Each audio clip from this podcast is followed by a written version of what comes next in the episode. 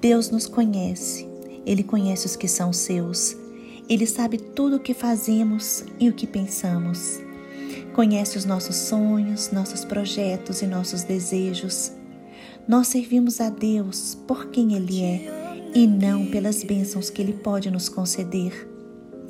Irmãos, Deus nos restaura e restauração significa renovação, significa que Deus vai restabelecer o que havia se quebrado. O brilho é devolvido.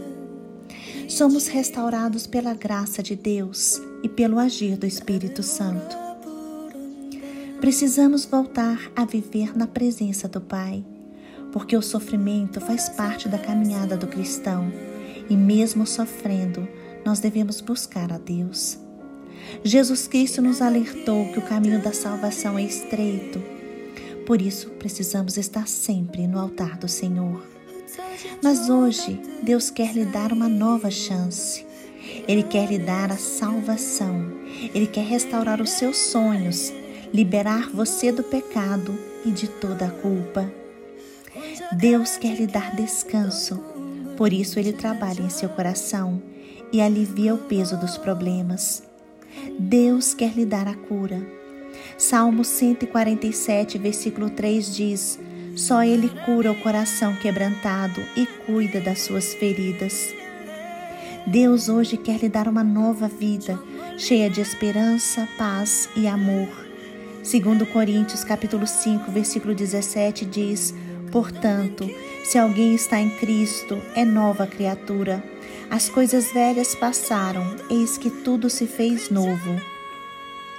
Em sua vida, com certeza, você pode se lembrar de muitos momentos que Deus restaurou a sua saúde, restaurou relacionamentos e restaurou sua alegria de viver. E é isso que Ele quer fazer hoje. A palavra do Senhor diz: os que com lágrimas semeiam, com júbilo ceifarão. Lembre-se, o Senhor não está preso ao nosso tempo, porque Ele é eterno. Ele tem um tempo de restauração para a sua vida. Por isso, hoje, Ele opera em sua vida.